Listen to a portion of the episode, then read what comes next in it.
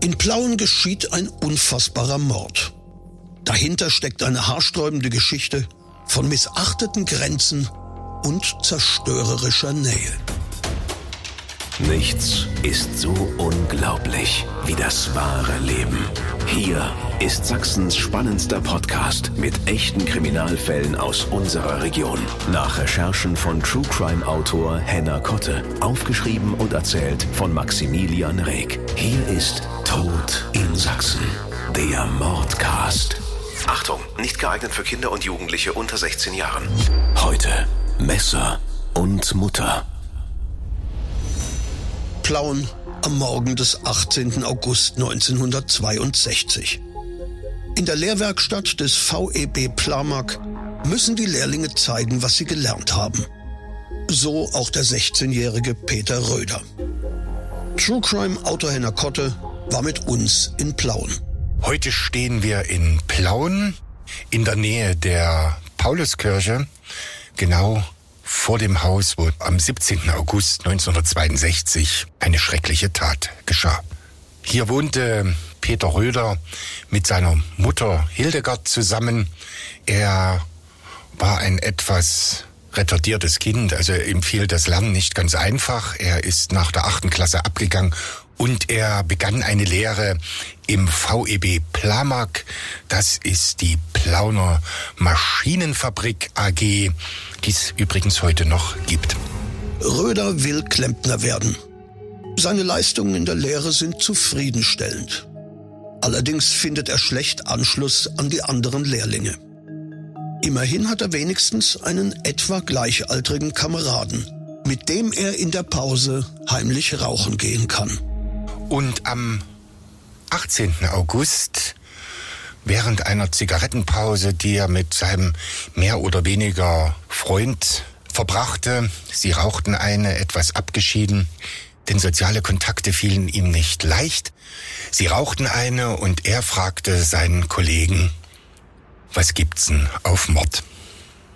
Das konnte der junge Lehrling gar nicht verstehen. Also so eine Frage ist ja auch nicht ganz einfach zu beantworten. Danach essen die beiden gemeinsam. Als sie nach dem Mittag ein weiteres Mal rauchen gehen, legt Peter Röder nach. Und wie zur Bestätigung holt Peter Röder aus seiner Tasche den Sozialausweis, den Sozialversicherungsausweis seiner Mutter. Und das verwundert nun den Lehrling, mit dem er die Pause verbrachte, denn wer hat den Sozialausweis seiner Mutter in der Tasche stecken? Der Kamerad fragt ihn, wie er an den Ausweis seiner Mutter komme. In diesem Moment soll Röder gesagt haben, den braucht sie nicht mehr. Und ich habe sie tot gemacht. Nach Feierabend gehen Röder und sein Kollege nach Hause. Doch dem anderen Lehrling gehen die Bemerkungen Peters nicht aus dem Kopf. Beim Abendessen erzählt er alles seiner Mutter. Es ist ja ungewöhnlich, den Sozialversicherungsausweis der Mutter bei sich zu tragen und dann noch den Satz zu sagen, ich habe sie tot gemacht. Auch der Mutter lässt die Erzählung des Sohnes keine Ruhe. Sie geht noch am selben Abend zur deutschen Volkspolizei und meldet das Gehörte. Die Volkspolizei ist alarmiert und am nächsten Vormittag schicken sie einen Streifenwagen zu Peter Röders Wohnung, genau vor dieses Haus, vor dem wir jetzt auch stehen. Man klingelt und die Polizisten fragen den türöffnenden jungen Mann, sind Sie Peter Röder, was der bejaht. Die Beamten betreten die Wohnung und sehen sich um. Von einem spärlich eingerichteten Flur gehen vier Türen ab. Wohnstube, Schlafzimmer, Bad und Küche. Bei oberflächlicher Durchsicht keine Auffälligkeiten. Peter Röder sagt, seine Mutter sei weg. Doch die Polizisten geben sich damit nicht zufrieden. Die Beamten dringen jedoch weiter in ihn und der junge Mann sagt, da hinten im Schlafzimmer. Ich habe sie tot gemacht. Gestern. Die Beamten begeben sich ins Schlafzimmer und entdecken unter einer großen Daunendecke ein verschnürtes Paket, was die Silhouette eines Menschen erahnen lässt. Der allerdings ist in Wachstuch-Tischdecken eingehüllt und sehr, sehr fest verschnürt. Der 16-Jährige wirkt am Tatort wie deplatziert, als bekäme er vom Ernst der Situation nur wenig mit. Kommt jetzt die Mordkommission? fragt er naiv. Dann macht er sich an dem Paket mit der Leiche zu schaffen, um den Beamten zu helfen, es auszuwickeln. Doch bevor es dazu kommt, wird er festgenommen. Er fährt mit den Beamten der Mordkommission später nach Chemnitz und wird am nächsten Morgen dem Haftrichter vorgestellt, der die Untersuchungshaft unterschreibt. Inzwischen trifft die Morduntersuchungskommission aus Karl-Marx-Stadt ein. Vorsichtig öffnen die Kriminalisten das makabere Päckchen. Mordkommission und Gerichtsmedizin schneiden die Wachstuchdecken auf und enthüllen den toten Körper einer schlanken schwarzhaarigen Frau und der Fotovergleich gibt sofort Preis, das ist Hildegard Großkreuz. Die Leiche zeigt sehr viele und tiefe Stichwunden, sowohl im Rücken, Hals als auch in der Brust. Unter den Wachstuchtischdecken sind mehrere Lagen aus Bettlaken um die Leiche gewickelt. Offenbar, um die Blutmenge aufzunehmen, die das Opfer bei dem Angriff verloren hat. Die Wohnung wird nach Tatspuren abgesucht und man findet in den Dielenritzen die Blutspuren. Also der Leichenfundort ist auch der Tatort. In der Wohnung, in der Küche hat Peter Röder seine Mutter getötet. Der Fall ist zumindest oberflächlich geklärt. Doch eine Frage bleibt. Warum hat der 16-Jährige seine Mutter so grausam abgeschlachtet? Die wahren Hintergründe sind abscheulich, sagt Henner Kotte. Die Mutter besaß keinen guten Leumund und hatte Kontakte ins Rotlichtmilieu. Sie war also in der Stadt bekannt. Das heißt, sie wurde als HWG bezeichnet, also eine Person mit häufig wechselnden Geschlechtspartnern. Sie hat sich auch um ihren Sohn nicht so richtig gekümmert. Er ist also in sehr jungen Jahren, er war meiner Ansicht nach vier, bereits ins Kinderheim gekommen und erst mit elf hat sie ihn wieder nach Hause zu sich geholt. Außerdem war sie oft krank und sie wurde sehr bald früh berentet. Also die Mutter saß bereits zu Hause und verdiente sich nebenbei durch ihre Lover Geld. In diesem Haushalt befand sich nun der junge Peter Röder. Obwohl die Mutter selbst ein eher liederliches Leben führt, bei ihrem Sohn lässt sie Strenge walten. Wenn er nicht spurt, gibt es Zank und auch Schläge. Die Mutter verpflichtet ihren Sohn, die Hausarbeiten zu erledigen. Also er wird praktisch gezwungen von ihr, die Wohnung zu putzen, äh, aufzuräumen. Sie allerdings ist gar keine sehr ordentliche Person.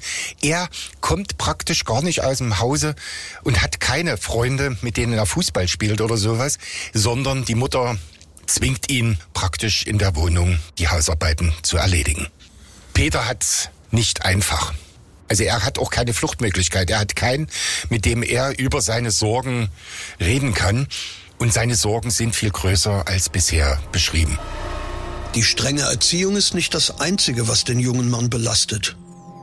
Was bislang niemand weiß, seine Mutter nähert sich ihm regelmäßig in unangemessener Weise.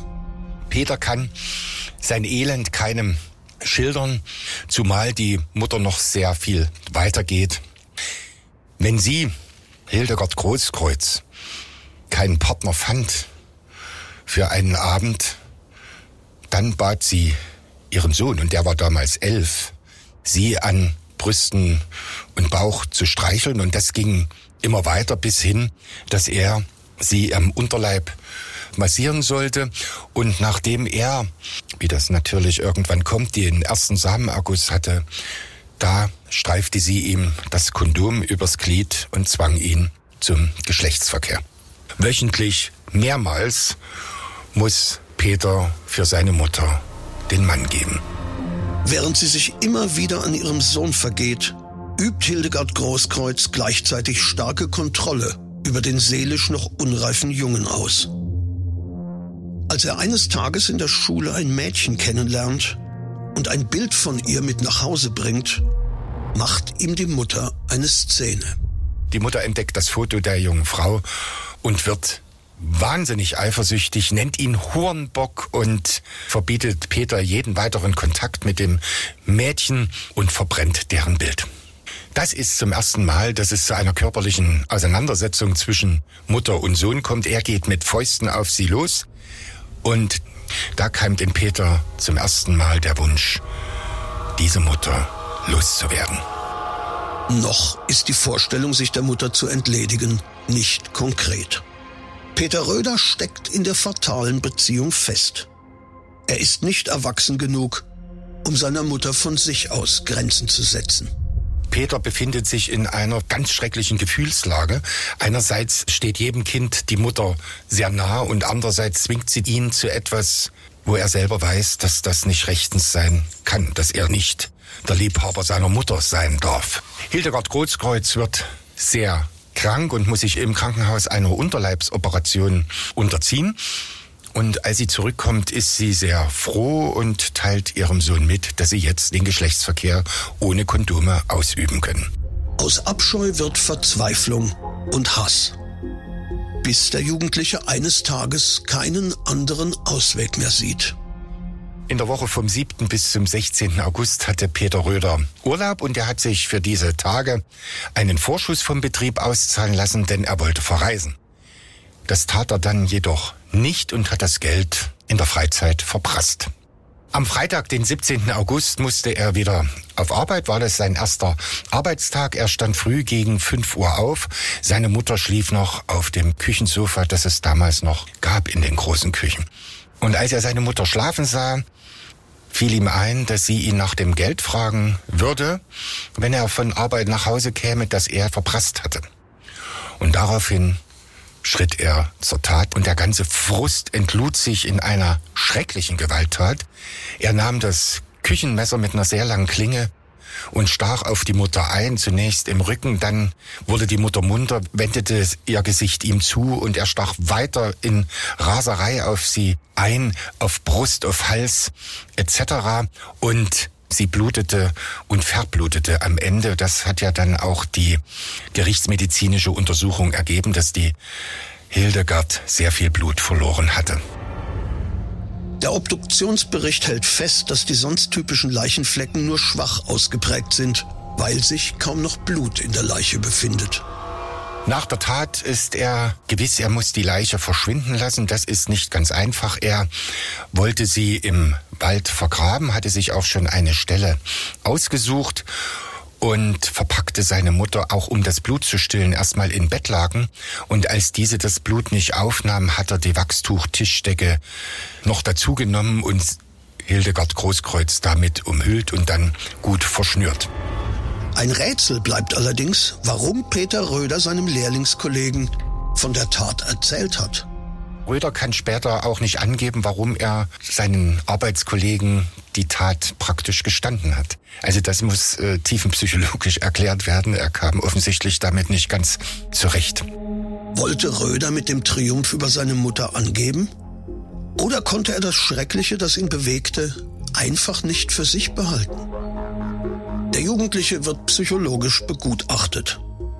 Röder ist unterdurchschnittlich begabt und hat für sein Alter keine angemessene Reife.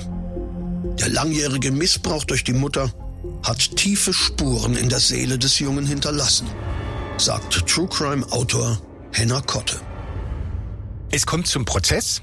Peter Röder ist ja noch nicht volljährig. Er ist 16. Sein 17. Geburtstag stand kurz bevor. Er wird nach Jugendstrafrecht verurteilt. Allerdings stellen die Psychiater, die ihn begutachten, schwere Milieuschädigungen fest. Er kommt nach dem Urteil nicht ins Gefängnis, sondern in die Psychiatrie und dort verlieren sich dann allerdings seine Spuren. Tod in Sachsen, der Mordcast. Der Podcast mit echten Kriminalfällen aus Sachsen. Alle Folgen jetzt überall, wo es Podcasts gibt. Autor und Erzähler Maximilian Reg. Recherche True Crime Autor Henna Kotte. Tod in Sachsen. Der Mordcast ist eine Produktion von Regiocast, deutsches Radiounternehmen.